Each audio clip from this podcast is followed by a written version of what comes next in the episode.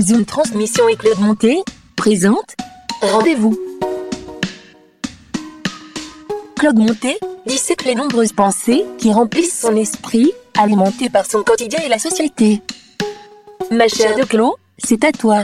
Voici le troisième et dernier épisode de la série en trois parties sur le travail du sexe. Hello, moi c'est Claude. De Claude pour les intimes. Ah, je suis trop contente. Je vais bientôt au Cameroun, mon pays de naissance. Ouais, parce que ça va être le mariage de ma cousine. Ma cousine, c'est une rosta, une jet-setteuse, l'une des personnalités les plus connues d'Afrique. Le biscuit de mer. Toujours entre deux jets privés, sur sa page Insta aux millions de followers. N'empêche, quand je repense à ce qui lui a donné accès à la célébrité, je me dis que ça n'a pas toujours dû être facile. Entre les attaques sur les réseaux sociaux, les scandales, les crises familiales, son nom sur toutes les chansons. Parce que vous voyez, ma cousine, c'est une très belle femme, sublime même. Tous les hommes la veulent, elle le sait, et elle a décidé d'en tirer le plus grand des avantages. Si t'es pas blindé, t'es pas une célébrité, tu peux oublier. Quand je pense à toutes les aventures médiocres que j'ai eues, je me dis que j'aurais dû me lancer moi aussi. Au moins j'aurais été dédommagée. Mais c'est tellement mal vu dans notre société pour une femme d'assumer sa sexualité et de monnayer ses faveurs. Vendre son corps et âme entre 9h et 18h pour le compte d'un patron et être payé au lance-pierre, ça c'est toléré. Par contre, vendre son corps pour son propre compte et brasser des gros billets, ça ça beaucoup moins. hein. Utiliser la sexualité des femmes dans la pub, les films, les vidéos, les clips, ça c'est toléré. Être une femme qui a décidé de se dénuder elle-même, beaucoup moins. Se torturer esthétiquement pour attraper un homme qui te mettra à l'abri du besoin et assouvir tous les siens, ça c'est toléré. Hum, Par contre, juste prendre le cash, te barrer et recommencer avec les suivants, beaucoup moins. Et comment retourner à une vie entre guillemets normale après le travail du sexe? Mon rendez-vous d'aujourd'hui est avec Mila, travailleuse du sexe, devenue prof de yoga, et je vais lui poser la question. Bonjour Mila, merci d'avoir accepté l'invitation. Salut, merci de me recevoir. Je t'en prie. Tu es la troisième et dernière partie de ma série sur le travail du sexe. Avec toi, je vais voir, euh, entre guillemets, la vie après. Donc, comment est-ce qu'on retourne à un une vie professionnelle un peu plus traditionnelle après avoir été travailleuse du sexe? Est-ce que, dans un premier temps, tu pourrais nous parler de ton parcours? Donc, je suis euh, prof de yoga, je suis stripper. Euh, ce qui est important dans ma vie aussi, c'est en quelque sorte le militantisme euh, LGBTQIA+, et euh, les luttes euh, antiracistes ou décoloniales. T'as commencé par quoi? Par stripper Par prof de yoga? Qu'est-ce qui t'a amené à Alors, toi? J'ai commencé le strip il y a 12 ans. Et en fait, j'ai commencé, alors pas avec du strip à proprement parler, c'est-à-dire dans des clubs de strip, mais j'ai plutôt commencé par euh, ce qu'on pourrait appeler euh, du gogo. Donc, c'est plus des performances en, en club ou en soirée. Ouais, c'est les filles qui dansent sur les podiums euh, pendant les soirées un peu électro Ah, house. euh. ouais, c'est c'est ça, sauf que c'est pas ça non plus. C'est-à-dire que c'est pas la gogo d'Ibiza qui est en train de d'habiller l'espace toute la night euh, sur un podium. Moi, c'était plus en fait, euh, je dis gogo, mais c'était entre gogo et, et feuillage euh, burlesque parce qu'à l'époque, il y avait vachement la mode du burlesque. Avec Dita Avantis, en Oh, l'occurrence, qui avait lancé voilà. le truc un peu. Sauf que bon, moi, j'étais pas dans un truc hyper euh, classique comme ça. Mhm. mais euh, c'était sur le même format dans la mesure où je me produisais pour un numéro qui pouvait durer de 5 à 10 voire 15 minutes. Donc c'était un passage et hop après je sortais de scène. Comment on se retrouve à faire du burlesque ou peut-être par exemple gogo danseuse? Gogo danseuse, j'imagine que c'est plus peut-être t'es dans un dans un club, t'as un physique agréable, ils te disent ok vas-y danse, ça va, tu bouges pas trop mal, let's go. Mais pour faire euh, du burlesque, il y a pas un entraînement peut-être de danseuse? En fait, c'était vraiment genre ouais, avant le- la fin des années 2000, il y avait vachement ce boom du burlesque et euh, moi je me suis retrouvée à faire ça parce que à l'époque, j'ai commencé à taffer dans un sex shop lesbien dans le Marais et à l'époque ça s'appelait Dollhouse, ça s'appelle toujours comme ça mais euh, ça a changé de gérance. Et en fait, euh, j'étais euh, je me suis fait amie avec euh, la patronne et ensuite les patronnes Bon, parce qu'elles ont tenu ça, elles tenaient ça en couple. Et un jour, euh, il y a une euh, des patronnes, donc Delphine, qui m'a dit, écoute, euh, euh, il y a des personnes qui sont venues me voir et qui me demandent si euh, je connais euh, des personnes qui seraient susceptibles de pouvoir euh, danser en club euh, pour une soirée promotionnelle. Enfin, c'était pas une soirée, c'était une soirée sur cinq jours ou six jours, je sais plus, donc toute une toute une soirée, chaque soir pendant une semaine en fait. Et en fait, elle m'a vendu avant même de me demander si j'étais ok ou pas. Les plus choix. Voilà, ouais, ouais. Elle fait voilà, il y a, y a, y a des personnes qui sont venues me voir pour me demander, il y en a un, ils recherchent tel profil, machin. Euh, je leur ai dit directement que j'avais quelqu'un. Mais euh, by the way, est-ce que t'es ok? Et du coup, moi, je suis là, bah, grave. Enfin. Mais t'avais jamais fait ça, on est d'accord. Non, j'avais jamais fait ça. Et pourquoi tu t'es senti ok de te vendre euh, sentais que que t'avais Non, mais parce qu'elle savait que j'étais un plutôt euh, de nature extravertie. Je pense que j'avais si j'avais quand même fait un petit show vite fait ou assis- assisté une personne qui faisait un show à l'époque euh, dans une soirée à laquelle ils étaient associés, genre en collab en fait euh, leur euh, magasin, donc leur sex shop et euh, la soirée à l'époque, je sais plus ce que c'était, c'est un truc à l'ancienne, je crois que c'était la Baby Doll ou un truc comme ça, c'était une soirée lesbienne. Putain, mais j'ai l'impression d'être une ancêtre quand je parle de ça. On a toute Et du coup, et du coup, euh, voilà, et donc il y avait une meuf qui performait. Je crois que c'était, ouais, c'est Louise Deville et et moi, genre, en quelque sorte, je l'assistais. Bref, donc j'a- j'avais commencé comme ça et elles avaient vu que j'adorais en fait, genre, entrer, enfin, être dans un personnage, Et euh, me la pousser dans le raconter, grand bain, euh, quoi. voilà, et, voilà, exactement. et du coup, euh, ben, elle m'a proposé ça. J'ai dit c'est combien? 500 euros par soir. Tu as J'ai dit fait, oui. euh, please, yes. J'arrive demain à 18h. Genre, je suis là, je suis là, genre tous tous les soirs si vous voulez. Et du coup, euh, voilà, j'ai commencé comme ça.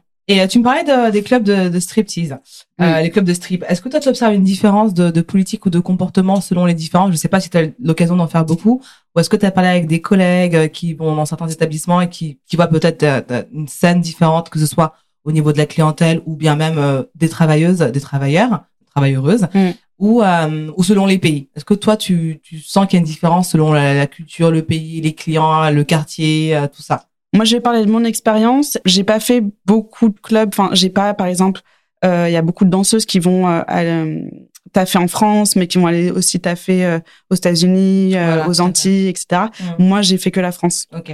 J'ai strippé euh, pour rigoler une fois en Nouvelle-Zélande, mais quand je dis pour rigoler, c'est parce que j'avais une pote euh, qui était barmaid dans ce club et euh, qui m'a laissé un soir euh, me faire un peu de bif en une danse, quoi. Ah, trop mais cool. euh, Elle du coup, cool, la patte. ouais, ça. Mais bon, je suis, du coup, je suis allée stripper. Euh, j'étais pas préparée, quoi. J'étais en, j'ai voyagé en sac à dos, donc Ça, je suis allée ouf. stripper Elle avec. t'a même pas dit, genre, au moins, genre, meuf passe, euh, je sais pas, genre, prendre de la lingerie un peu, euh, Ah non, mais non, mais, surprise. non, mais de toute façon, j'étais en voyage, euh, enfin voilà, euh, autour du monde euh, pendant quelques mois et du coup, j'avais pas mes talons aiguilles dans mon sac. Ouais. Donc, j'ai strippé euh, en Stan Smith et en jean, quoi. Waouh. Mais je me suis fait de l'argent. hein. C'est génial, ça. Mais du coup, voilà, moi, j'ai plutôt travaillé en France et à Paris. Uniquement dans le- les clubs euh, du huitième. Ouais. Donc, il y a deux gros pôles euh, pour le strip euh, à Paris. Ça va être plutôt les clubs euh, autour des champs, enfin le huitième, et Pigalle. Moi, j'ai jamais travaillé à Pigalle. J'ai plutôt euh, zoné euh, autour des champs, quoi. Ok, parce que moi, je te demande ça, parce que pour le coup, en tant que cliente, moi, je suis donc allée dans des clubs autour, donc, euh, des Champs-Élysées, 8e, où je trouve qu'ils sont, je crois que c'est rue Marbeuf, je pense que c'était le Pink Paradise, où je trouve qu'ils sont très, très classieux, très, un truc un peu chaud, un truc un peu euh, mannequin russe, euh, irréel, euh, qui te, qui te font du show et, et même l'endroit est assez, assez beau. Je vais dans des, dans des, dans des clubs de strip, euh, au State, à New York, où là, pour le coup, tu vas à Brooklyn, Ah, ça n'a aucun rapport avec ce que, ce que tu penses voir dans les clips, c'est ça. Ouais, c'est exactement ça. Euh, j'ai fait aussi les Caraïbes où les meufs pareil sont irréelles et Ouais. donc t'as entre les deux t'as le côté un peu genre euh, tout est permis des states mais avec des physiques improbables. Euh, en Australie aussi Ouais. j'ai fait j'ai des potes qui étaient stripteaseux donc j'allais les voir et là par contre c'est c'est un mélange de c'est la cour des miracles et en fait voilà je vois, je vois toujours une différence de vibe que ce soit la clientèle par exemple quand j'allais voir mes copines en Australie les clients me touchaient les fesses donc c'est à dire que eux dans dans leur tête c'est n'importe quelle meuf qui qui passe est potentiellement tu vois dans le game quoi donc euh, un truc qui, serait jamais par exemple arrivé à Paris euh, dans le huitième ou à New York parce qu'ils ils auraient compris que non je ne suis pas aussi wild Enfin, moi, du coup, je connais que les clients euh, de Paris et, euh, enfin, tu sais, du Triangle d'Or, là. ouais dans le huitième, tout ça. Mais euh, bon, à qui ça brasse aussi des étrangers. Mais euh, de toute façon, euh, si tu viens me toucher les fesses euh, alors Ça que je suis au taf, ça va pas le faire non Mais plus. Même si exactement euh, pour ça que je me suis toujours dit je ne peux pas vraiment me lancer parce que en fait je, je suis trop sauvage un mec qui me touche les fesses que je que je, dont je n'ai pas envie qu'il me touche les fesses je, je vais ça va partir je vais lui mettre une patate ouais, en fait euh, ouais, ça, En Asie, par exemple, elles sont beaucoup plus douces. Enfin, tu vois, c'est des trucs qu'elles qu'elles pouvaient laisser passer. Quand, quand je suis allée là-bas, dans les clubs de strip, elles étaient beaucoup. Bon, après, c'est le jeu aussi, hein, c'est le jeu, mais Non, le truc c'est que t'es pas censé avoir ce, ce type euh, de contact sans, enfin, j'ai envie de dire Ouais, sans un contact. ou- ouais, Oui, voilà. Au visuel. Voilà, en fait, il faut que ça soit. euh, je dis pas que ça n'arrive pas, hein. bien sûr que euh, je me suis pris des mains aux fesses pendant que je travaillais, Mhm. mais c'était des mains à ce moment-là où j'a- j'avais consenti quoi. Donc euh, c'est-à-dire qu'il y a un, un contact qui est établi, on se parle, euh, il y a du, enfin voilà, genre tu consommes, là, là, là, et c'est vrai qu'après c'est à chaque euh, danseuse de décider. Bon, euh, enfin voilà, il y a des clients avec lesquels ça te dérange pas, il y en a d'autres avec qui ça te dérange. Mais en tout cas, juste le fait, enfin, c'est pas parce que t'es une meuf dans un club de strip que tu sois euh, en lingerie ou que tu sois euh, cliente euh, habillée. Peu importe, en fait, t'as pas à te prendre des mains au cul. euh, d'accord. voilà, donc Ouais. euh, déjà, Ouais, les, ouais, là, les mecs, euh, genre respecter les gens. En Ouais, fait, euh, mais oui, c'est vrai que on peut on peut dire que ça change un peu selon les, scènes et les endroits. Et, et toi, qu'est-ce que t'as le plus et le moins aimé dans ce milieu-là? J'aime bien côtoyer un peu la marge, ou j'aime bien côtoyer la nuit, ou j'aime bien entrer dans l'intimité des gens. Donc là, je pense aussi au fait que j'ai travaillé en, en sex shop et que voilà, clairement, on m'ouvrait plein d'intimité. Toutes les portes. Ouais, voilà. Littéralement. parce que je devenais euh, conseillère euh, De couple, je sais conseillère conjugale. Voilà, c'est ça. Donc, euh, Moi, je, je suis allée dans un sex shop la semaine dernière et j'ai trouvé ça incroyable. Il y a, il y a que des couples. C'est-à-dire que les gens, ils osent pas y aller seuls. Est-ce que toi aussi, dans ce, dans ce, dans ce travail-là, tu voyais que des couples ou t'avais quand même Alors, des gens qui. Moi, c'était Ouais. particulier parce que donc quand je te dis c'était un sex shop lesbien, je pense que c'était le seul, c'était le seul à Paris. Maintenant, les, les gérants qui l'ont repris ne sont plus, euh, je pense que ça ne font plus partie de la communauté LGBTQ. Mhm. À l'époque, c'était vraiment le seul. On s'abrassait un peu tout, soit des couples hétéros qui passaient dans le marais, euh, enfin voilà, parce qu'ils correspondaient aux standards euh, des passants du marais, ou ça peut être vraiment des personnes de la communauté qui venaient en particulier pour se ravitailler, euh, enfin voilà, euh, en matos. Et à ce moment-là, c'était pas forcément que des couples ou des badauds euh, du dimanche, quoi. Ok. Donc j'avais un peu tout et c'était, euh, j'ai adoré en fait avoir cette approche de personnes qui appartenaient à la communauté LGBT. C'était chambé, Ouais, bah, c'était trop cool. Ouais, c'est sûr, tu te sens un peu plus euh, en, ouais, une communauté qui, qui te parle, qui te ressemble et c'est, beaucoup plus safe, en fait, pour Ouais. tout le monde. euh. Et du coup, t'avais beaucoup de personnes qui venaient seules, quoi. Et j'ai tapé des discussions, mais euh, Ouais. ça m'est arrivé. Enfin, parce que je vendais, mais en fait, euh, je parlais beaucoup, tu vois. Ouais. On était beaucoup dans le, ok, on se pose, euh, on discute, de quoi t'as besoin, qu'est-ce que t'aimes, qu'est-ce que tu veux, nani. Du coup, enfin, cette forme d'intimité-là, dans ce travail-là, aussi le strip, peut-être? Ben en fait, le strip, en vrai, c'est vrai qu'en club de strip, c'est un peu la même chose parce que en France, en tout cas, tu te poses euh, avec le client pour lui parler.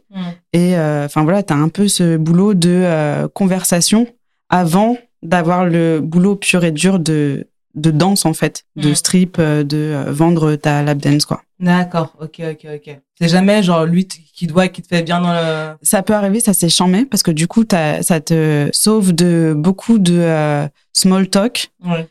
Et c'est super, mais je pense qu'en France, euh, c'est pas trop comme ça que ça fonctionne. Il faut vraiment. Donc, euh, comment ça se passe en club de strip? En fait, tu viens de poser avec le client qui est à sa table et tu l'abordes, euh, tu le mets en confiance. euh, Des gens voient si le courant passe et tout. Euh, si tu consommes avec lui, enfin, s'il veut pas consommer, en fait, bah, tu te barres parce que tu sais que de toute façon, tu vas pas gagner d'argent. Donc, s'il consomme, tu restes un peu avec lui. Et là, c'est vraiment il y a un certain temps de politesse en fait où il y a un échange de conversation avant de peut-être s'engager dans euh, vendre une danse. Euh, c'est un peu euh, implicite quoi. Ça, ça me rappelle ce qu'on me dit sur les clubs de Pigalle, par- parce que pour le coup, j'ai toujours pas fait les, les clubs de striptease à Pigalle et, et il me semblait qu'il y avait plein de gens qui s'étaient fait avoir parce qu'ils pensaient aller dans des bars et ils se retrouvaient avec, à payer une coupe de champagne, je sais pas, 300 euros, parce que justement, la dame à côté de lui, qu'il pensait qu'il le draguait, est en fait une travailleuse qui Ouais. attend euh, qu'il vienne Ouais. euh, la rejoindre d'une manière ou d'une autre. Et, euh, Bon mais là faut être un peu euh, faut Un être peu un peu quoi. naïf Ouais. quand même parce que les franchement touristes, en général, les hum, non mais surtout que Pigalle. les si t'as une meuf qui est en lingerie à côté de toi avec des talons de 20 cm et euh, genre du fard à paupières jusque jusqu'aux tempes franchement il Oui. y a peut-être moyen que ce soit une une, une meuf qui travaille Ouais. sur place quoi Il y a, peut-être moyen. et qui cherche On sait qui jamais. cherche à se faire du bif d'une manière ou d'une ou d'une autre quoi. Et, et qu'est-ce que tu as le moins aimé? Le fait de ne pas être sûr d'avoir euh, de l'argent à la fin de la soirée parce que si tu vends pas de danse tu ne travailles pas en fait tu tu tu reçois rien T'as peut-être, ça dépend des clubs, mais t'as des réserves en fait. C'est-à-dire que si t'as fait, t'as vendu zéro danse, euh, t'as quand même une réserve de euh, 30 euros ou jusqu'à 70, ça dépend des clubs. Il y a des clubs qu'il faut que tu payes pour travailler. Ouais. Et ça, c'est chaud parce que tu repars et t'as, en fait, t'as payé pour aller au taf et t'as Ouais. même pas fait de thunes, quoi. Ouais. Et ça, c'est un peu, euh, c'est un peu le stress, surtout à notre époque en fait, euh, où euh, pour euh, payer une coupe à une inconnue euh, 35 euros ou une bouteille à euh, 200, plus toi tes consos, plus une danse à 200 euros, etc. En fait, faut avoir les moyens. Et bon, les les euh, c'est un peu la galère quoi. Ouais, C'est pas tout le monde qui a accès, ouais. quoi. Et euh, j'ai discuté avec des danseuses qui, qui ont connu enfin l'avant 2008 et maintenant c'est de plus en plus compliqué en fait Ouais. d'avoir des sous à la fin de la soirée. C'est de plus de plus en plus compliqué de c'est c'est un vrai travail quoi d'avoir un client de le travailler pendant une heure euh, C'est drôle parce que tu- ce que, ce l'argent. que tu, ce que t'as moins, le, le moins aimé, c'est euh, ce que moi je trouve et finalement la raison pour laquelle euh, les gens se lancent un petit peu dans, dans, dans le travail du sexe, en l'occurrence dans le strip, c'est le fait d'avoir du cash assez facile, entre guillemets. Et toi, pour, pour le coup, t'es en train de dire que c'était pas si facile que ça. En fait, moi, j'aime bien avoir euh, du cash, j'aime bien euh, tomber sur des clients jackpot, euh, j'aime bien même travailler des clients, euh, j'aime bien ça. Mais en fait, ce que j'aime pas, ce que j'ai moins aimé dans ce métier, ou ce que j'aime le moins dans ce métier, c'est le petit stress de pas savoir si tu vas avoir des sous à la fin de la soirée. Ouais, T'es l'insécurité. pas sûr, en Ouais, fait. tu sais jamais. Et ça, c'est... Comme il y a des soirées où tu peux te faire 1000 euros ou plus même. Ouais, il y a d'autres, euh, il y a d'autres euh, boulots en TDS euh, comme ça. Je pense au cam girl en fait. Ouais. Tu te mets, euh, enfin voilà, sur dans ton salon et t'allumes ta cam, mais tu sais pas ce que tu vas récolter vraiment. Après, il y a moins d'efforts quand même. Euh, c'est quand même de l'effort hein, parce que c'est, euh, faut rester longtemps. Enfin, c'est un- une grande implication d'être cam girl. Il faut, enfin, je pense pour se faire de l'argent, il faut vraiment euh, prendre du temps. Dédier du temps, ok. Ouais. Et euh, alors que là, en fait, euh, t'as d'autres, euh, voilà, euh, dans d'autres euh, boulots TDS, euh, si tu vas à un rendez-vous, tu sais combien tu vas avoir Oui, au ouais. bout de tant de temps. Ouais, En strip, le petit stress, c'est de ne pas savoir d'accord. ce qui va se passer pendant la night. Ouais, quoi. tu sais pas ce ce que que tu vas avoir. Ça fait partie du job, mais c'est vrai que ce petit stress, dans la mesure où les temps sont de plus en plus difficiles Ouais, et qu'il y a de moins en moins d'argent qui est brassé dans la nuit, en fait, je pense club de strip ou cabaret, etc. Bah, c'est un peu, euh, c'est, voilà, c'est ce petit stress, c'est ce que j'aime le moins. Je préférais. euh, être sûr d'avoir au moins un minimum, quoi. Je comprends. Est-ce que tu penses qu'on peut garder un mode de vie sain? Tout en étant TDS Et est-ce que tu penses qu'on peut le faire jusqu'à la retraite ou bien à vie? Je pense que oui, mais ça demande énormément d'efforts et d'autodiscipline. Bon, ça, c'est une, une réponse qui engage que moi. Mais euh, effectivement, moi, j'ai j'ai eu des euh, des collègues qui avaient euh, alors je saurais, je savais pas exactement son vrai âge, mais je crois qu'elle avait 52 ans. Clairement, en fait, euh, elle ne boit pas une seule goutte d'alcool. Euh, je pense que elle s'impose en fait des régimes particuliers, enfin ou un rythme de vie particulier en fait qui fait qu'elle peut euh, continuer à faire ça et euh, pouvoir continuer à travailler, enfin de nuit en fait parce que c'est un moment où ça devient un peu épuisant, je pense pour l'organisme. Je pense que oui, on peut travailler si t'as envie. Tu, enfin pourquoi pas quoi. C'est quand même euh, Mais- cette cinquantaine d'années, elle est très forte. hein. Ouais, ouais, et c'est vrai que s'il y a un moment, ça devient un peu épuisant de travailler de nuit, ouais, c'est clair. C'est peut-être euh, en partie, j'ai bien en partie pour ça que euh, il y a plutôt des euh, filles dans la vingtaine, dans la trentaine en club. Pour le fait de travailler en partie euh, euh, en tant que TDS et, et de faire d'autres choses, en tout cas d'être euh, pluridisciplinaire et d'accumuler les, les différentes casquettes. Moi, j'ai une question parce que euh, il y a une influenceuse slash assez euh, célèbre sex worker qui a, qui a posté quelque chose euh, qui, qui m'a un peu attiré l'attention dernièrement. Est-ce que toi, tu es d'accord avec le terme de sex leisure?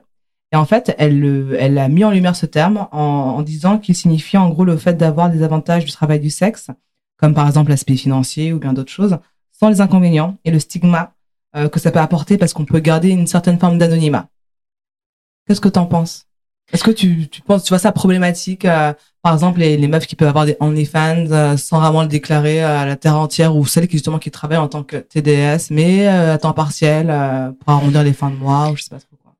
Alors personnellement, je pense que tu peux très bien être TDS et rester dans l'anonymat et ça fait pas de toi une TDS euh, Sex moins, leisure, c'est moins le terme. minorée quoi. Ouais. je je pense pas qu'on ait besoin absolument de s'outer et de le crier sur tous les toits pour faire partie euh, de la communauté. euh, Ouais, de la communauté des TDS. Et je pense que même il y a pour plein de personnes euh, que j'ai fréquentées qui sont pas nécessairement dans euh, des euh, communautés de pensée sur Internet ou qui font partie euh, de, euh, enfin voilà, de qui se qui sont politisées en fait, ouais. Mais qui sont TDS. Donc je pense à des stripteaseuses là en l'occurrence des strippers qui ont un peu du mal. euh, Enfin c'est une vraie question en fait de préserver l'anonymat parce que euh, quand t'habites, euh, enfin voilà, genre euh, en cité, euh, enfin, euh, euh, t'essayes en fait de. Là, t'essaies de te protéger. C'est sûr t'essayes que de si tout le monde protéger. sait dans un endroit qui peut être hostile, ça risque d'être problématique. Ouais. Et donc, euh, en fait, euh, c'est pas. euh, Enfin, moi, j'en ai rencontré. Et franchement, c'est pas mon cas. hein. Je comprends tout à fait le besoin, le besoin de rester anonyme Ouais. pour préserver euh, une certaine sécurité, un certain bien-être, un confort mental. Et d'ailleurs, à ce propos-là, toi, est-ce que ta famille, tes amis, ils le savent tous? Ma famille ne le sait pas. Mes amis le savent. ah, Tu parce vas pas leur envoyer l'épisode euh, comment Non. non, mais c'est pas quelque chose que je cacherai, mais après on a, on est vrai, j'entretiens des rapports euh, très pudiques avec mes parents où on parle euh, très peu de l'intime. C'est jamais venu sur la table en fait, mais euh, j'ai jamais pensé à m'outer auprès de mes parents. Mais euh, je comprends pas trop ce que ça veut dire euh, sex leisure. Franchement, je comprends pas parce que enfin t'es euh, t'es t'es DS, t'es anonyme, ça, ça fait quoi en fait?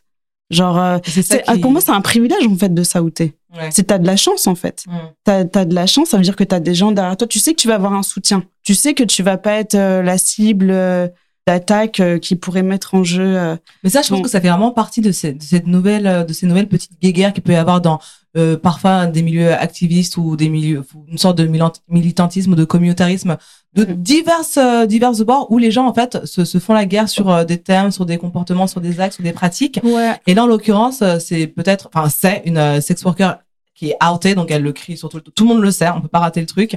Et en fait, qui veut un peu foutre la honte à celles qui le font un peu en dilettante ou qui le font un peu de manière un Bah, peu plus cachée. Pourquoi foutre la honte à des meufs qui font euh, des, enfin, des meufs, des personnes hein, euh, qui font euh, du TDS en on and off ou alors qu'ils font dans l'anonymat ou euh, qu'ils font euh, même pour plaisanter en fait. Parce que je peux comprendre aussi que certaines personnes veulent, veulent se lancer dans une activité qui fait partie du spectre du travail du TDS pour l'expérience, Oui. pour, pour, pour, voir ce que ça fait pas forcément dans une nécessité de gagner de l'argent. Enfin, évidemment, il y a toujours ça. Hein. Bah oui. Mais je veux dire, il- il- en fait, tu peux très bien faire du TDS pour, d'autres choses, limites, pour voilà ouais. expérimenter, voir ce que ça fait, euh, parce que. euh, en fait, il y a, y a plein de biais pour rentrer là-dedans. Ouais. D'accord? Il n'y a pas euh, juste l'urgence financière. Je pense qu'il y a plein de manières d'aborder le TDS.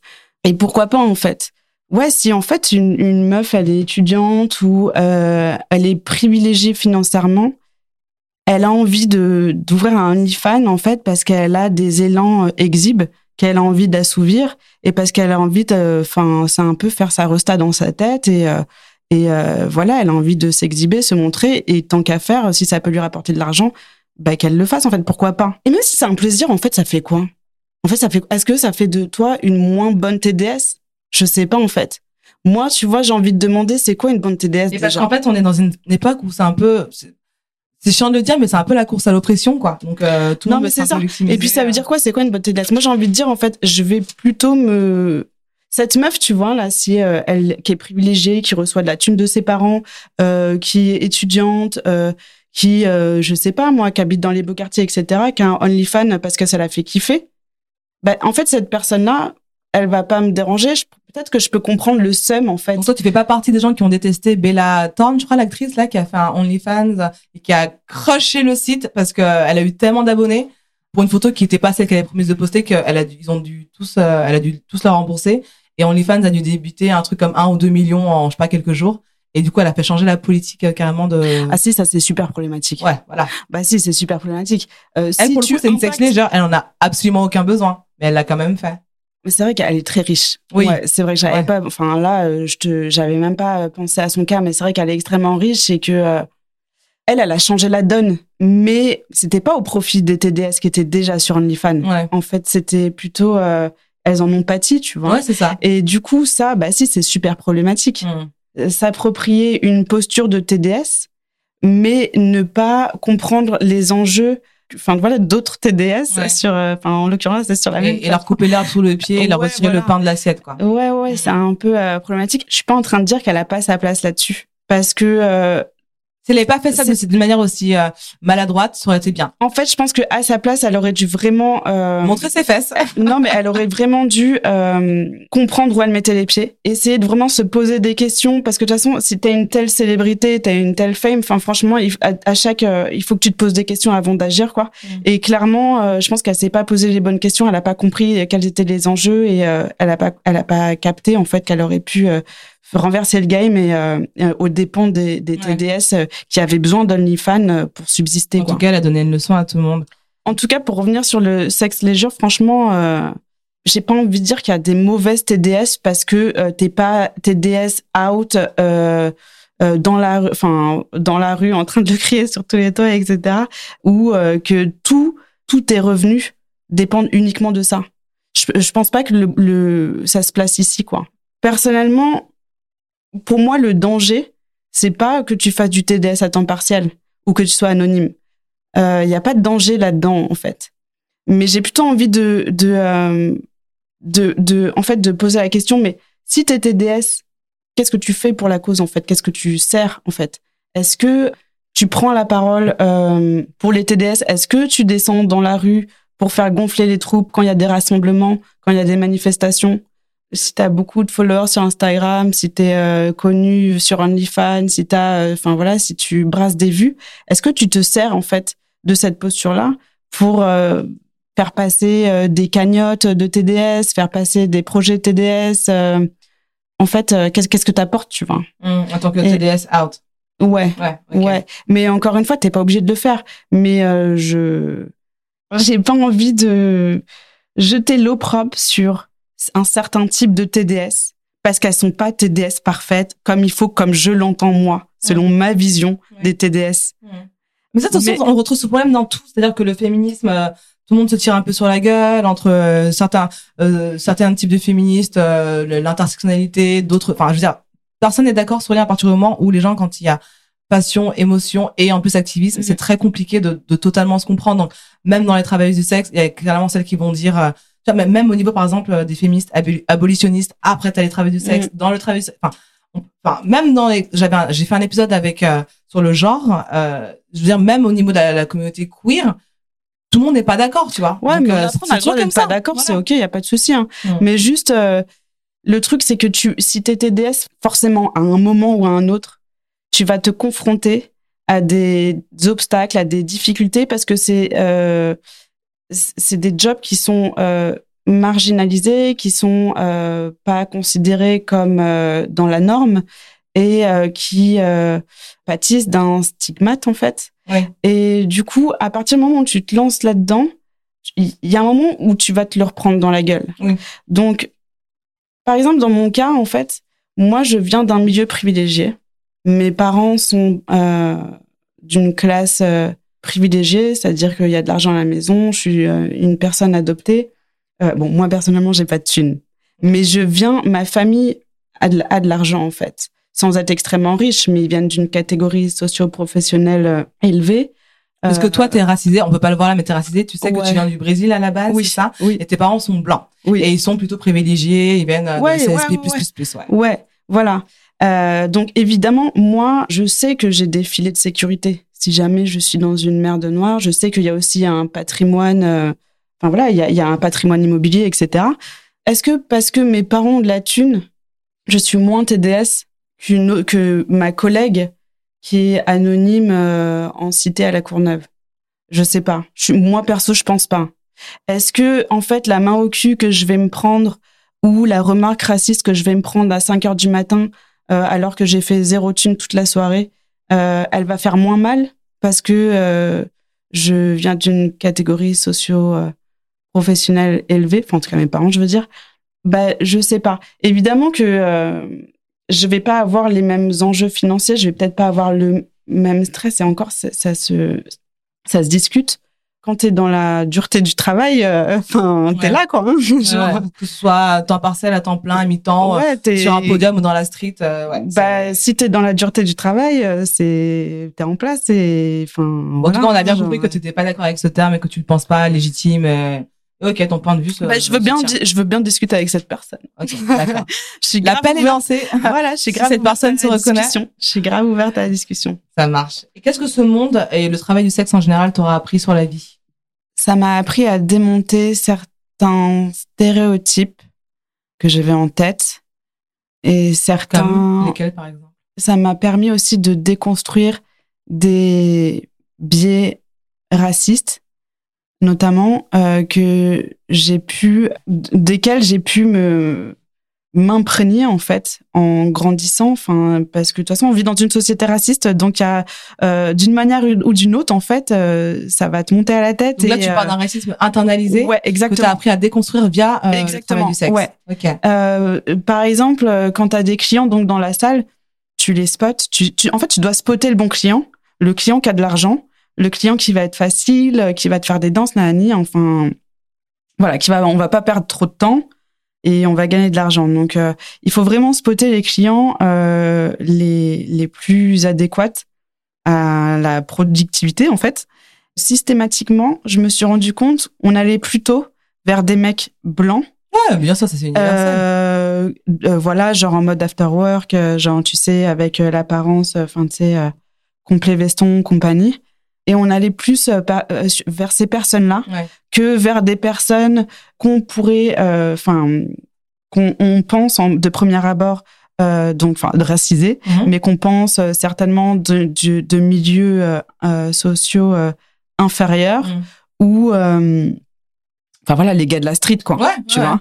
Donc, euh, Mais déjà qu'ils aient, qu'ils aient pu rentrer, déjà, c'est assez exceptionnel, hein, parce que ces mecs-là, malheureusement, passent même pas le, barrage du videur. hein. Ouais, ça dépend. Mais c'est vrai qu'il y en avait entre un mec euh, qui est euh, un mec cis blanc là, hé- hétéro, euh, genre euh, avec des, euh, enfin tu sais, habillé en Cerruti compagnie, Mhm. et euh, un mec de la street euh, qui arrive avec ses Air Max et euh, Tu te rends compte que le mec de la street, Euh, il est plus respectueux, par exemple? ben en fait le truc c'est que toi déjà, moi je me suis rendu compte de ça et moi la première en tant que personne racisée même, hein, genre je sais que en fait à la base j'allais plutôt vers le mec blanc parce que le mec blanc c'était celui qui avait le plus gros portefeuille Ouais. ou c'était lui qui avait la carte black, tu vois. Ouais.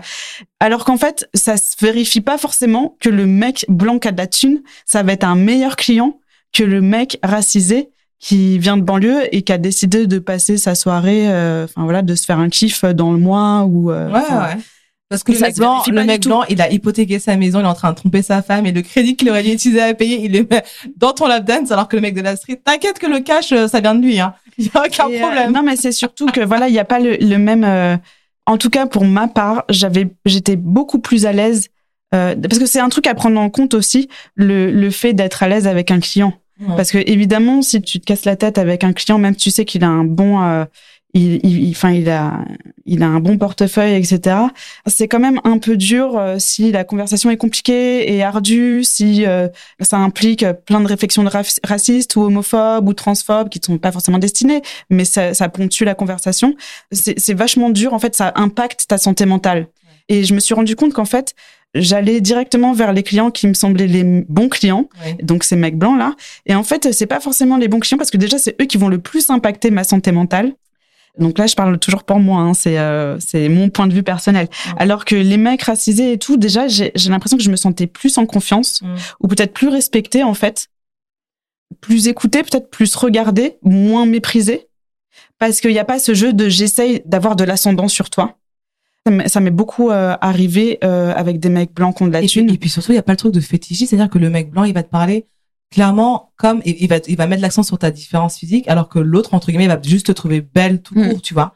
Et c'est ça, c'est un truc que par- j'ai beaucoup vécu dans ma vie personnelle, tu vois. C'est même un homme noir, par exemple, va me dire tu es belle, tu vois. Mm, alors que t'as mm, le blanc mm. qui va dire tu es une belle renoir, t'es une belle black, ah t'es belle pour une black, Ah, tu vois. ouais, Ou euh, tout ce truc-là de l'accent sur la différence. ouais, ouais. Et puis après tous les termes un peu bizarres là de la jungle là. euh, Ouais, vois, ouais, genre, de ouf. Ce truc, après, moi, je, enfin, je comprends le fait d'être euh, objectifié, c'est comme ça qu'on dit? On peut dire ça, oui. Objectifié? Mm.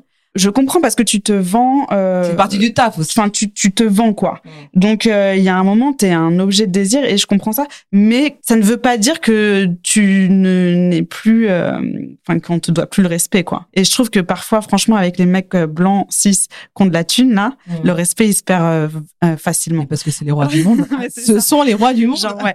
Et franchement, moi, enfin, je préfère, je, enfin, j'ai déconstruit beaucoup ça. Je fais putain, mais en fait j'avais plein de bières acides dans la tête. Donc ouais, peut-être qu'il a un plus gros portefeuille, mais peut-être qu'en fait l'autre là, le mec de banlieue euh, qui est là, euh, qui a pas beaucoup d'argent, mais en fait il est là pour quelque chose. Et son argent, il va le dépenser. Et en tout cas, même s'il dépense pas, en fait, il n'y a pas ce truc de je te fais languir une danse que je vais jamais te prendre c'est dès le départ voilà je suis désolée je suis là pour kiffer juste pour regarder.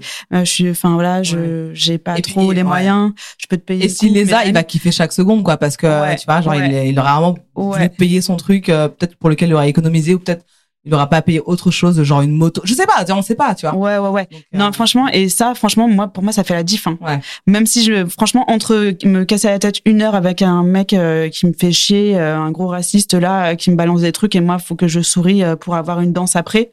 Euh, au bout de une heure et ouais je peux euh, gagner 70 boules au bout d'une heure ou l'autre en fait qui va me prendre une demi-heure de mon temps une demi-heure agréable parce qu'on va avoir une, une on peut avoir une vraie conversation Tout à fait. et qui va me euh, prendre une coupe de champagne et peut-être me mettre un peu de tips bah franchement je préfère la deuxième option. Donc toi ça t'a vraiment appris à déconstruire vraiment ce racisme internalisé et franchement ouais, ouais, ouais, hyper important ben, euh, c'était intéressant. C'était ouais, c'était hyper intéressant de faire tomber certains a priori que que je, je, pouvais avoir malgré moi. Oui, bah oui, mais c'est parce qu'on nous apprend tous, même nous, nous tous. Hein, même moi, quand je travaillais dans la vente, on me disait bien ne surveille pas les gens qui te ressemblent, tu vois. Bah, c'est c'est abusé. C'est c'est comme ça. Et euh, moi, je vois, j'ai encore euh, parmi mes contacts des, enfin, des potes, euh, enfin, des anciens clients, tu vois, et des mecs. Enfin voilà, des mecs racisés, enfin qui qui ont été hyper cool avec moi. Euh, enfin, on, on était, euh, enfin vraiment, on est, on est, on est. On n'est pas bestie. Hein. Non, non, mais, euh, voilà. c'est vrai que parfois on s'écrit. là, en 2020, on a vachement parlé parce que on, enfin, on échangeait à propos de toutes les luttes décoloniales en, en mise en œuvre en 2020, de tout ce qui se passait. Enfin, il y avait, il y a des vrais, des vrais échanges, tu vois. Ouais. Enfin, c'est cool, quoi. Je suis contente. Je, je, suis contente de, d'avoir déconstruit un peu ça. Après, c'est. En plus, des belles rencontres. Ouais. Et euh, qu'est-ce qui t'épanouit le plus dans, dans ta nouvelle activité, du coup, qui est donc, tu fais du yoga, tu es maître yoga, comme on dit. Moi, je, je fais du, je suis prof de yoga. Prof de yoga, ok. Qu'est-ce qui t'épanouit le euh, plus? Je t'ai pas dit, mais en fait, j'ai été attachée de presse aussi. Ok. J'étais attachée de presse dans la mode.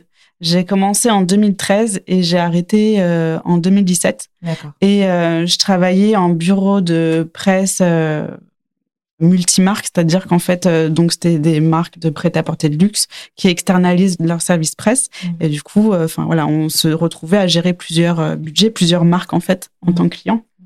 Et du coup, c'est vraiment un boulot que je voulais faire, pour lequel j'ai fait, j'ai repris mes études. Et en fait, arrivé là-dedans, je, je, me suis rendu compte que le contact humain était juste à chier. Mais à chier, mais à un point. C'était l'abus, quoi. J'ai pas trop envie de rentrer dans les détails parce que j'ai pas non plus envie euh, de commencer à faire ma langue de vipère. Mais euh, c'est vrai que, en fait, ça m'a vraiment impacté, ça m'a vraiment miné de me rendre compte que je servais plus euh, des intérêts financiers et des enjeux euh, stratégiques. Enfin, c'était des, des, jeux de stratégie de euh, euh, faire copain copain avec tel journaliste pour avoir tel pige, pour avoir nani. C'était vraiment des un rapport humain qui était euh, faussé. Et en fait, euh, je, je respecte le job et je peux respecter les personnes qui arrivent à le faire. Et à l'époque, je respectais beaucoup en fait les personnes qui m'embauchaient parce que je, je trouvais qu'en fait, c'est quand même super fort d'arriver à gérer des manipulations en, quelque sorte. Enfin, arriver à à, à, gérer ça, c'est, c'est, enfin, il faut, euh, faut être beau parleur, il faut euh, avoir, euh, je sais pas, enfin, ça demande beaucoup de qualité, mais quand même, genre, moi, je me suis, je me suis rendu compte que je servais beaucoup d'enjeux financiers et beaucoup de jeux de pouvoir plutôt que ce pourquoi j'étais rentrée dans le, dans le, dans le tra dans ce taf-là, dans le travail, qui était en fait servir le, la créativité de la mode, servir à euh, enfin participer d'une certaine manière à la création d'une image de mode euh, en prêtant euh, mes collections, etc. Du coup, t'es passé par donc le du fait d'être attaché de presse et t'as Ouais. vu les limites euh, du truc. quoi. Ouais, et du coup, j'ai, c'est, c'est vrai que je, j'ai vachement déchanté en, en me rendu compte, enfin, je, en fait, je me suis pas tout à fait rendu compte, c'est euh, le, le dernier job que j'ai eu, on m'a mis à la porte et euh, en fait, Dieu merci, on m'a mis à la porte. Un mal pour un Euh, bien. hein. Ouais, exactement. Euh, bon, c'était beaucoup sur euh, des. euh, bah, je suis forte tête, hein. Et euh, je pense que j'ai pas trop fermé ma gueule à des moments où j'aurais dû fermer la gueule. Non, pas- déjà arrivé. Voilà, donc euh, en fait, euh, no regrets. Ouais, bah, bien sûr. hein. Je remercie euh, vraiment euh, euh, les personnes qui m'ont permis de faire ces, ce job-là. Ouais. Et j'ai quand même beaucoup appris et je pense que malgré tout, je continue à les estimer d'une certaine manière. Euh, mais enfin, clairement, en fait, euh, je me suis rendu compte que c'était pas un job pour moi parce que moi, j'ai envie d'être dans, dans le contact, dans le vrai, quoi. Ouais. Tu vois Donc là, t'étais dans le vrai, dans le TDS, parce que ça, t'avais un contact humain avec les gens. c'est ça. Et euh, là, t'es Ouais. passé par ce côté-là un peu, un peu fake, un peu hypocrite, qui sont les bureaux de presse que j'ai bien connus aussi, parce que j'ai travaillé pour pareil. euh, j'ai été attaché de presse où c'est vrai que tout est vraiment chaque contact humain est calculé et c'est pour un intérêt derrière à vouloir quelque chose un peu ça. plus vrai un peu plus wholesome avec euh, tu vois genre un, un, un, un bien que tu vois directement tu vois directement l'effet de ce que tu fais Mm.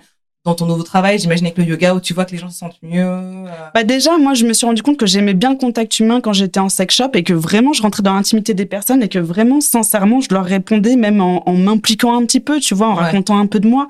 Pareil, en fait, quand j'étais, euh, enfin, je dis quand j'étais, mais en fait, je suis encore, mais c'est juste que là, je taffe pas parce que Covid. Ouais. Mais en tant que stripper, en fait, euh, c'est la même. Il y a un moment, évidemment, tu peux mentir, tu peux mytho sur euh, ceci, cela, t'inventer des vies. Moi, perso, je me suis jamais inventé des vies parce que euh, c'est juste que si le client il revient, euh, moi, je on va t'en souvenir genre, euh, tu peux pas avoir mille. Enfin, moi, je peux pas, tu vois. Béatrice ah non non, Genre- Michel non non c'est correct Non, mais du coup, bah après, c'est euh, c'est aussi euh, un inconvénient pour moi. C'est-à-dire que moi, ça m'est arrivé de me rendre compte qu'au bout d'une heure de conversation hyper sincère, genre, j'étais pas en train de faire du bif, j'étais en train de parler de géopolitique et euh, que je, c'est, je, je perdais mon temps, tu vois. Ouais. Mais c'est vrai qu'il y a quand même ce truc de euh, sincérité, en fait, à un moment ou à un autre.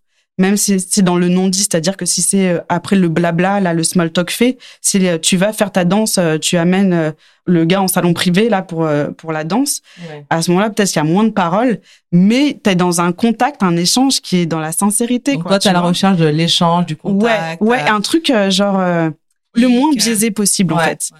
Et moi, je kiffe ça, avant vraiment être dans le moins biaisé possible, d'être dans le plus sincère possible. donc au final Et- au final t'as- retrouvé l'un Et dans en fait, c'est vrai que bah, le yoga, en fait, euh, j'ai retrouvé ça, tu vois. J'ai retrouvé ça. Donc euh, voilà, j'ai arrêté euh, attaché de presse. Euh, je dis, ah, mais est-ce que j'y retourne, j'y retourne pas Je me prends quelques mois de break. Qu'est-ce que je fais en fait? Est-ce que je retrouve, je retourne chercher du taf en tant qu'attaché de presse et euh, ou est-ce que genre je me pose deux secondes et je me dis c'est quoi ce que je, enfin qu'est-ce que je veux dans ma vie pour plus tard quoi. ouais Et en fait, euh, je suis hyper sportive ouais depuis toujours, très sportive. oui oui Non, je je dis ça, c'est regardez ces photos mais je pense que tous quand on voit ton body euh, ça se voit Non, mais c'est vraiment qu'en fait, si j'ai pas, si je ne bouffe pas, si je ne suis pas dans le mouvement, genre, je- c'est quelque chose qui me manque vraiment énormément. Et du coup, c'est aussi pour ça que j'aimais le strip, c'est parce que j'étais dans le mouvement, j'étais dans la danse, je kiffe danser, euh, voilà. Et en fait, le yoga, c'est un peu présenté à moi, euh, enfin, sans m'en rendre compte. Et euh, et euh, j'ai commencé, j'ai kiffé, je me suis dit pourquoi pas en fait en faire un métier, pourquoi pas, enfin, soyons fous, essayons. J'ai essayé et en fait. euh, J'adore. Je sais pas si je vais faire ça toute ma vie. J'ai l'impression qu'en fait, euh, en, en regardant derrière moi là, euh, d'un point de vue professionnel, en fait, je, je marche par cycle. oui bah comme c'est ce qu'il faut faire final bien sûr Donc euh, là, je suis prof de yoga. J'adore ça et ça me plaît d'être, d'avoir l'impression de, enfin, je transmets quelque chose. Je transmets des savoirs, je transmets mon expérience, je transmets aussi euh, une forme de, euh, une, la, je permets en fait d'installer euh, une, euh, enfin, un cadre pour que la personne puisse souffler deux minutes, puisse peut-être gagner en calme, en sérénité, j'en sais rien, tout, tout ce que tu veux, tu vois, ou juste euh, suer euh, à la mort euh, parce qu'on fait un, une heure intense, tu vois. Mais en fait, j'aime vraiment être ça dans le, dans le, d'être dans un métier de service en fait. d'accord J'aime bien Donc, tu vois servir. directement les effets Ouais. de ce que tu fais Et du coup, enfin là, je suis prof de yoga et comme je peux plus stripper, j'ai une, enfin pendant le premier confinement, en fait, j'ai j'ai commandé une pole qui est arrivée à la fin du confinement, mais je l'ai quand même installée et j'ai commencé à m'entraîner, euh, enfin voilà, euh, toute seule chez moi. Et enfin chez moi, chez ma copine parce que la pole elle est chez elle. et en fait, on a commencé à me demander des cours, enfin des cours genre est-ce que tu peux m'apprendre un truc, un, un, un, un Et j'ai commencé à donner des cours, mais sans être prof. Hein, je tiens bien à le préciser. Je ne suis pas prof certifié, diplômé, nanani. C'est juste que j'ai un certain bagage derrière moi qui fait que j'ai une expérience autour d'une pôle et que, en fait, euh, en janvier 2020, j'ai commencé pour la première fois de ma vie à prendre des cours en studio. Donc j'en ai pris pendant trois mois et j'ai adoré, j'ai trop kiffé apprendre de la technique et j'ai appris auprès d'une meuf qui est anciennement stripteaseuse. Et ça, ça m'a fait d'autant plus kiffer d'être, euh, enfin voilà, c'est ok, elle est stripper, c'est bon, c'est mon mentor quoi, ça y est. Genre c'est elle quoi, c'est ok, je vais apprendre. Euh, et, euh, et j'ai trop kiffé et donc ça m'a manqué. J'ai installé ma pôle et en fait on m'a demandé des cours. J'ai fait bah oui, de toute façon tous les biais pour se faire de la thune, là je les prends donc il y a pas de souci.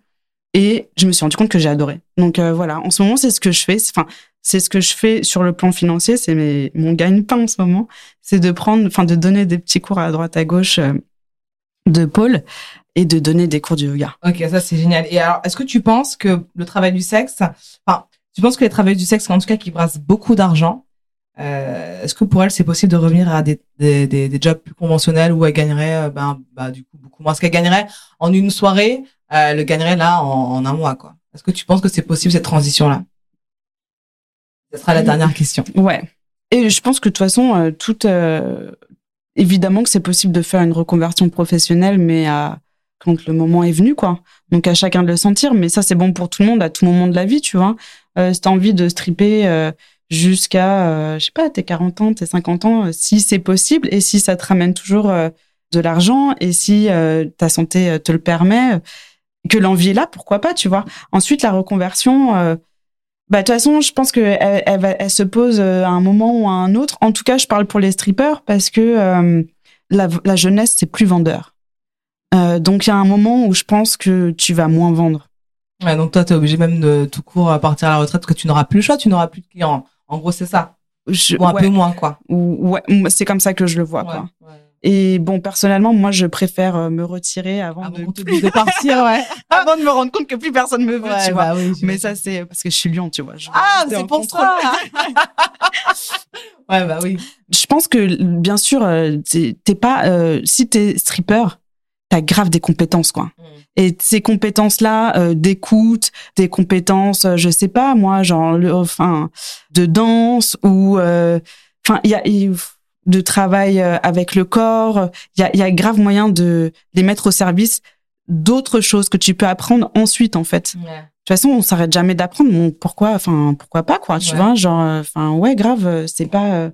Et il y a moyen de combiner tout ça pour justement peut-être avoir un pactole financier plus important que celui d'avoir juste un travail d'employé quelque part après avoir brassé des milliers de cents par soir quoi. Toi par exemple, mm. tu cumules déjà ah. deux trois jobs quoi. Donc euh, rien qu'en faisant si si si à chaque fois que tu tu fais par exemple tu donnes un cours euh, t'es payé tant que tu fais 10 cours dans la journée, bah oui, je pense qu'on peut arriver quand même à des, des, moyens financiers assez intéressants. Alors, on galère quand on est prof de yoga. Hein. Oui, j'imagine. C'est la galère. C'est pour ça que euh... de la question, comment est-ce qu'on passe de par, parfois de, gagner plutôt pas mal à être, tu vois, savoir que bah, le mois il va pas être pareil que le, les mois où on était travaillé Alors, Moi, j'ai jamais gagné de ouf en fait. J'ai jamais eu des mois, euh, tu vois, genre euh, vraiment avec des salaires euh, mirobolants, quoi. Mm. Non. Euh, genre le 5 chiffres, euh, je l'ai jamais fait. Alors, je parle toujours de mon point de vue. Hein. C'est important de dire ça, de le rappeler.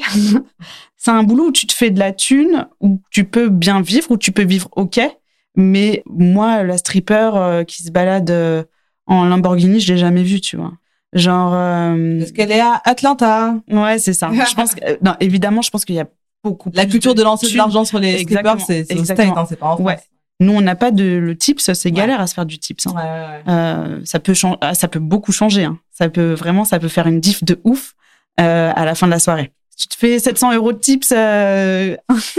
Après, en plus, la, la France, c'est pas un pays de tipseurs, donc c'est sûr non, que c'est pas, évident. Donc, en gros, je pense que, voilà, en France, c'est peut-être pas trop compliqué de faire une conversion dans le sens où on n'a pas non plus gagné un milliard euh, trop de différence, alors que au State, une stripper, une strippeuse qui se fait 50 000 par semaine, elle aura beaucoup de mal à, à retourner chez Zara vendre des sapes. Ça, c'est sûr que je pense que c'est pas la même chose. Les difficultés de la reconversion, ils vont se poser, mais peut-être euh, sur d'autres plans. Mais là, je peux, je peux vraiment pas parler euh, pour les autres parce que, encore une fois, moi, j'ai toujours fait ça on and off et euh, j'ai entremêlé ça avec d'autres jobs. J'ai aussi travaillé de nuit au Crazy Horse où j'étais sur le corner où on vendait des goodies, quoi, tu vois. Mhm. Donc, j'étais vendeuse au Crazy Horse.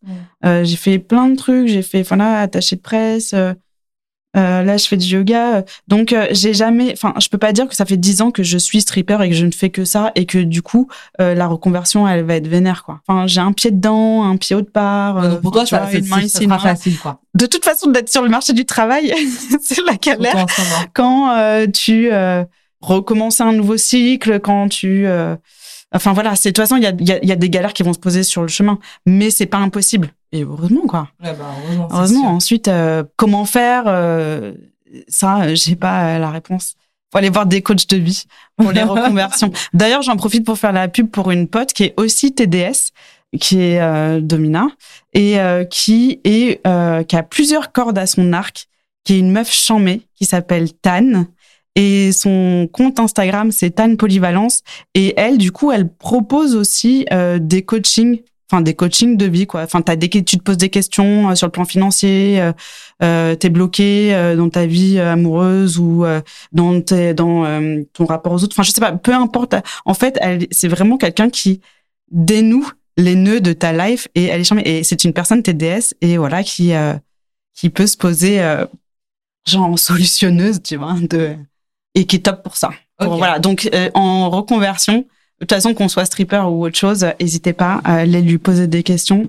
Évidemment sur un, enfin elle a des demandes une rémunération, etc. Mais tout ça est sur son Insta, donc euh, voilà, c'est une meuf charmée. Big up. Tan. Et sur ces belles paroles. Peut-être je vais aller la voir bientôt. Je vais prendre une demi-heure avec elle parce que moi c'est juste pour le Covid, tu vois, genre comment gérer euh, les périodes de Covid. bref. Mais, euh, mais en tout cas, c'est super. Bah, écoute, merci beaucoup, Mila. Bah, Est-ce que prie. tu as une actualité à, partager ou euh, on te retrouve sur quel compte? Sur Instagram? Alors, moi, mon, mon compte principal, c'est Mila Fury, F-U-R-I-E. Et euh, j'ai un deuxième compte que je développe euh, plus pour mes activités euh, professionnelles qui s'appelle Mila Practice. Bon, en gros, c'est un compte que j'ai fait euh, pour proposer à mes, à- aux personnes qui m'embauchent euh, pour pas qu'ils voient tous les délires de féministes euh, Gwyn Vénère et qu'ils aient pas peur quand ils m'embauchent. Donc, j'ai fait un truc un peu lisse où je parle juste de pôle et de, et de yoga, mais suivez-moi quand même sur ce compte-là aussi. Juste, je voulais rebondir sur euh, sur un truc. En fait, j'ai vu une, un, un film il y a pas longtemps qui s'appelle Shakedown et qui est chambé. C'est ma meuf qui me l'a montré. C'est un film documentaire euh, sur euh, le des soirées euh, de strip organisées au- à New York, je crois dans les années 90 par euh, la communauté noire. Donc euh, voilà, c'est euh, les Gwyn noirs, euh, les soirées de Gwyn noirs euh, Les années 80. qui font du strip et c'est ouf, c'est mortel. Super. À voir absolument. Voilà, vous avez toutes nos recommandations et euh, merci beaucoup. Merci Mila. En prie. À bientôt. Ciao. Salut. Retrouvez Mila sur le compte Instagram Mila Fury. À la réalisation Vincent Drapeau, produit par Bossum Transmission. Vous pouvez retrouver cet épisode sur toutes vos plateformes préférées et applications de podcast. D'ailleurs, n'hésitez pas à nous laisser un petit commentaire pour donner votre avis et puis surtout euh, un maximum d'étoiles si ça vous a plu. Suivez-nous sur notre Instagram at rendez-vous podcast. Donc c'est at rendez-du-bas vous-du-bas podcast. Et après cet épisode, moi ça me donne envie d'écouter. Tu as combien de Malox le vibreur? Que vous pouvez retrouver sur notre playlist Spotify Rendez-vous podcast by Claude Monté. Merci de Clos. Rendez-vous, c'est un vendredi sur deux, à 18h, et un mardi sur deux, à 14h. Retrouvez tous les épisodes de Rendez-vous, en podcast, et sur notre site internet, bouzoom.net.